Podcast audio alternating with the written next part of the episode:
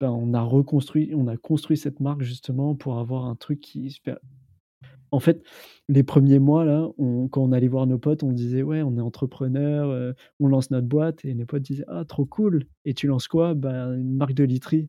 «Ah, pas cool» Ah. et en fait, on voulait on voulait pas de ça, on voulait pas, heu, on voulait pas, on voulait pas de ça et même pour nous, on voulait que ça soit cool. On avait presque honte d'en parler aux gens, de dire: «Bah, je fais de la literie, OK, c'est un peu naze».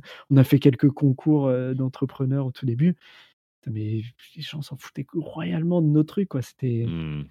c'était pas sexy et en fait, heu, voilà, on a reposé les bases de ça et aujourd'hui, bah, on est content de se battre pour ça et et d'une certaine manière, cette boîte, elle nous a, nous aussi, donné nos valeurs en tant qu'humains.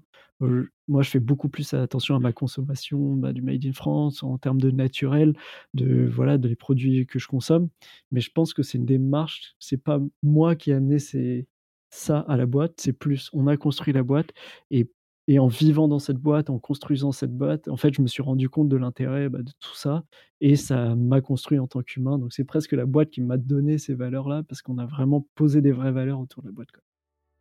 L'extrait vous a plu? Retrouvez l'épisode complet sur commenttafait.fr, Apple Podcasts, Deezer ou Spotify. Inscrivez-vous à la newsletter pour recevoir chaque semaine le dernier épisode et des conseils entrepreneuriaux. À très vite